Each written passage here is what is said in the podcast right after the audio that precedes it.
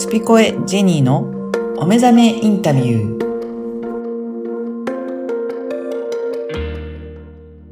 こんにちは、小ラボの岡田です。こんにちは、ジェニーです。ジェニーさん、今回もよろしくお願いします。よろしくお願いいたします。はい、ジェニーさん、今回はどういったお話でしょうかね？はい。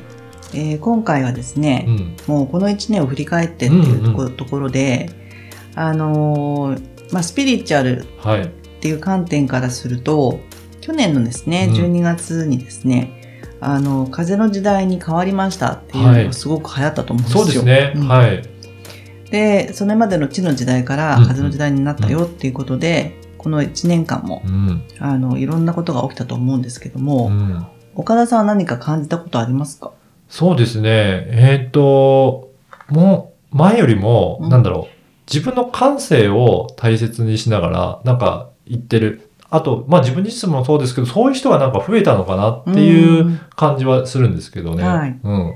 なんか風の時代っていうのはそのコミュニケーションだったりとか、うん風自体がうんそういうね、風の噂とうんか言うん、ったりとか。してですね、はい。そういう言葉っていうこととか、コミュニケーションっうん。ていうものがキーワードになってきて、それこそ感性とはいいうことで言うと、まさに感性っていうのが大切だよねうん。っていうのが、だんだん分かってきて、うんで、地の時代っていうのは、地に足つけて、うん。あの、例えばものづくりだったりとか、はい。あの、そういったところで、日本ももう、あの、そこはトップになったそうですっていね。うところの、えー実質的に物を持ったり、うん。その、所有するうん。ですね、っていうところで価値があった時代から、これからはもう身軽になって、うん。感性で生きていくっていう風の時代になったの1年を、はい。あの、もう、過ぎようとしていますけれども、はい。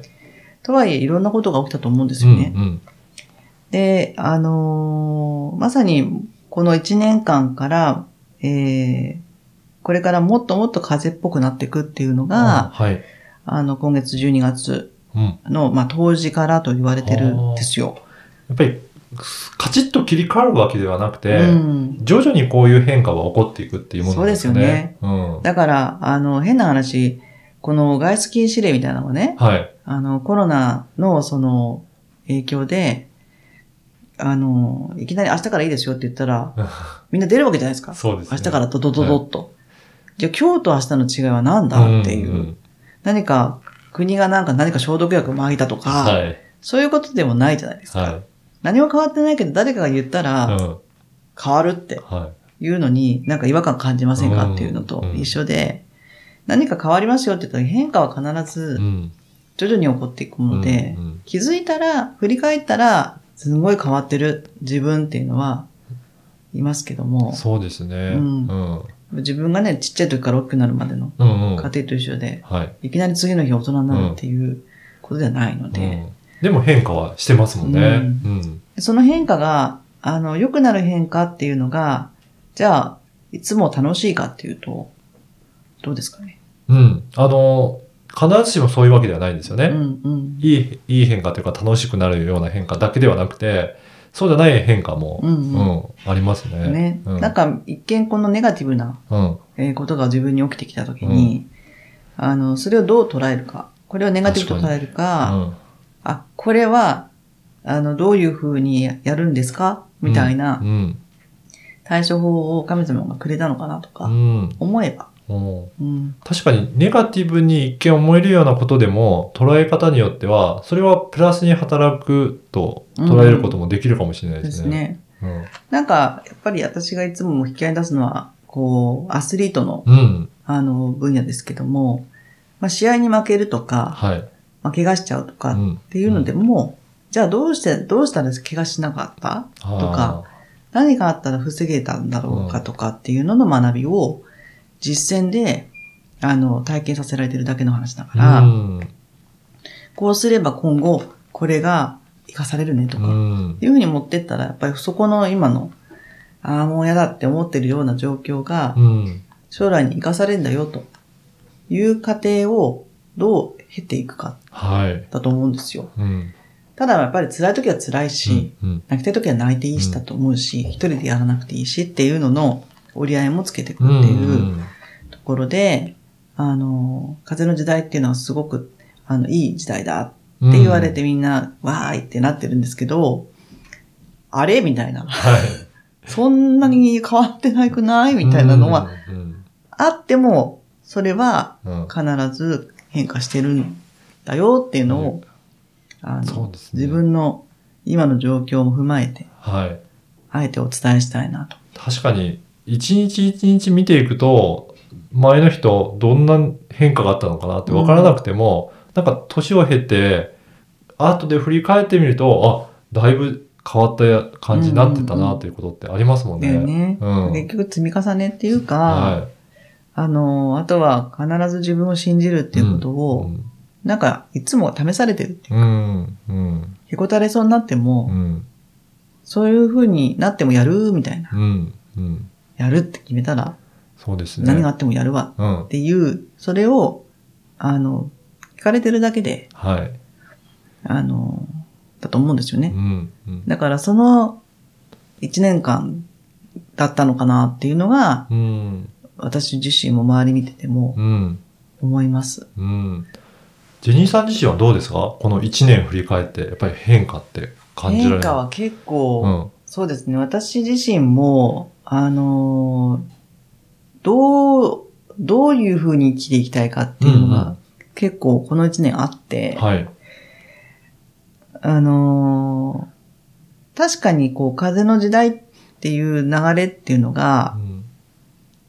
全然その前とは違うっていうのは分かりつつうんも、じゃあ楽になったかっていうと、さらにその風の時代に自分が乗る乗り、乗るっていううんことの、えー準備というか、うん。っていうのが起きたかな、起きたかなってうん。いう。うん。で、あの、なんだろうな、こう、手応えみたいなのがうん感じられないところが結構多くて、うん。で、結構悩みましたね。うん。うんそうなんですね。この一年間はへえうん。ここに来て、この1ヶ月ぐらいかな、本当に。はい。あ、私これやるっていう風に、おー腑に落ちたのは、うん本当ここ1ヶ月ぐらいがもう濃厚なんですよ。じゃあ、悩みながらいろいろ探っていって、その先にちょっと見つけたものがあるっていうことですね。そうです。ね。結局それは今までやってきたものの延長線上にあるんですけれども、その、あの、模索するとか、そういうのも必要だったとだろうし、でもそれの時間がすごく辛かったりとか、はい。で、じゃあその間はちょっと本読んだりとか、うんうんうん。あの、いろんなものに何か没頭するようなものをうん、探したりとうかん。してましたけども、で、まあみんなにね、周りにもそう話を聞いてもらったりとかして。はい。なので、わーい、楽しいみたいな一年ではない、なかったです。今は楽しいけど。はい。やっぱりそうですよね。そんな全てが順調に全部がいくわけではないので、うんそこで悩みながらも、でも先にやっぱり何かあるっていう。そうでとこですすよね。ねだから悩んで、悩みすぎちゃうとです。何もできないじゃないですか。うんだから悩んだらもうちょっとややりたいなと思ったものをやってみるとか、はいもう悩むのやめて寝るとか、うんうんうん。もう、あの、流れるままに生きるとか、っっていうのも結構ね、私はけ、あ、なんていうのかな。あの、動いているのがすごくうん好きな人だと思ってました、自分を。うん。ただ、それじゃなかったおみたいっていうところもあったし、今になって、あの、あ、これだなって思うようなものがあって、それに没頭してる時が一ー番、うん寝なくても大丈夫みたいになってるんですよ。うんだから、うん、この風の時代になっているっていうことの一年間は、うん。そういうき準備期間だったかなと、うんその、本流に乗る。うん、このリスナーの方も、だからやっぱりそういう悩んでうんうんうんどうしようかなっていう方もいらっしゃると思うんですけど、まあ、どうですかね、そういった方に送るメッセージとしては。そうですね。うんあのー多分いろんなことうんがそれぞれの方に起きてるはずなんですね。で、その、器に見合ったというよりは、その器をもっと大きく知ってくれるようなことが、一見ネガティブな感じで来て、嫌だってはい。なりそうだけど、でもな、これやんないとなっていう、そういうようなところでなんかこう、立ち往生しちゃってるんであれば、それはもう、あの、いいチャンスというものがそんな形してきてるだけだから、はい。あの、ちょっと踏ん張ってやってみたらいいかなっていううんことは言えるんですけど。うんうんうんじゃあ、なんかそういったチャンスじゃないかなっていうふうに捉えると、もう少し進んでいって、そうですよね。その先に何かあるかもっていうことですかね。なんかチャンスがそういう、うん。あのーそうじゃないようなものの ふりしてはい。来てるなと。はい。だからチャンスってなんかいいものに感じちゃうじゃないですうか。んうんうん誰かからこういうオファーがあったとか。そうですよね。それはもちろんチャンスなんですけども、うんそれだけじゃなくて、はい。一見ちょっと、うん。えーっていうようなことが、実はチャンスだったり、うん。こうう。いう器があるからこんな問題起きるのよね、とか。そうか。だからそこでくじけて、へにゃってなっちゃうと、進めないですけど、じゃあそこから、こういうふうに捉えてやってみようっていうう、んうん。挑戦してみると、あ、結果的にはそれが、そのきっかけが、いいきっかけになったんだなっていうふううんうんに振り返ると思えるっていうそうで感じかもしれないすね。ですね。うん。だから、あとは自分を信じてというか、うんまあとりあえずやろうっていうふうに、あの、やってみたらいいと思うし、それでもなんかもう、いや、もうその気力気力もありませんっていう、であってもですよ。はい。まあ、手を変え品変えですね。うん。来ると思うんですよ。うん、じゃあいろいろ来るんですね。も う来ると思いますけ結局は。結局は来るし、はい、はい結局その来たものをどう対応していくかっていうのが一つのなんかまあゲームみたいな感じで、それの経験値なんで結局は。経験値は人間力だから、うんそれをやっていけばいくほど、あ、また来たみたいな。うん。また次来たってうん。うん。いうのがわかるから、ね泣いても笑ってもですね、うん。続くんですよね、これって。ねで、器が大きくなればなるほど、大きなものが 来たりするんですよね。そうそう。はい。だから、やっぱりこう自分の周りでね、こう見ていただきたいのは、はい。あんなことが起きて大変そうってうん。いうのってあると思うんですよ。うんで、その問題が自分に降りかかったら多分死んじゃうんですけど、うん。そのすごい大変そうなものが、その人に降りかかってるのを見たときに、うんあ、でもあの人だからあれが来てんだと。うんだから応援しようとかね。はい。うん。そういう風になれば、ああの、人のためにどう動いたらいいのかなっていう、そんな起点も、そういうことですね。うんだから自分だけでなく相手の方にとっても、うんうんなんか応援するきっかけにもなったりとかもするし。ですよね。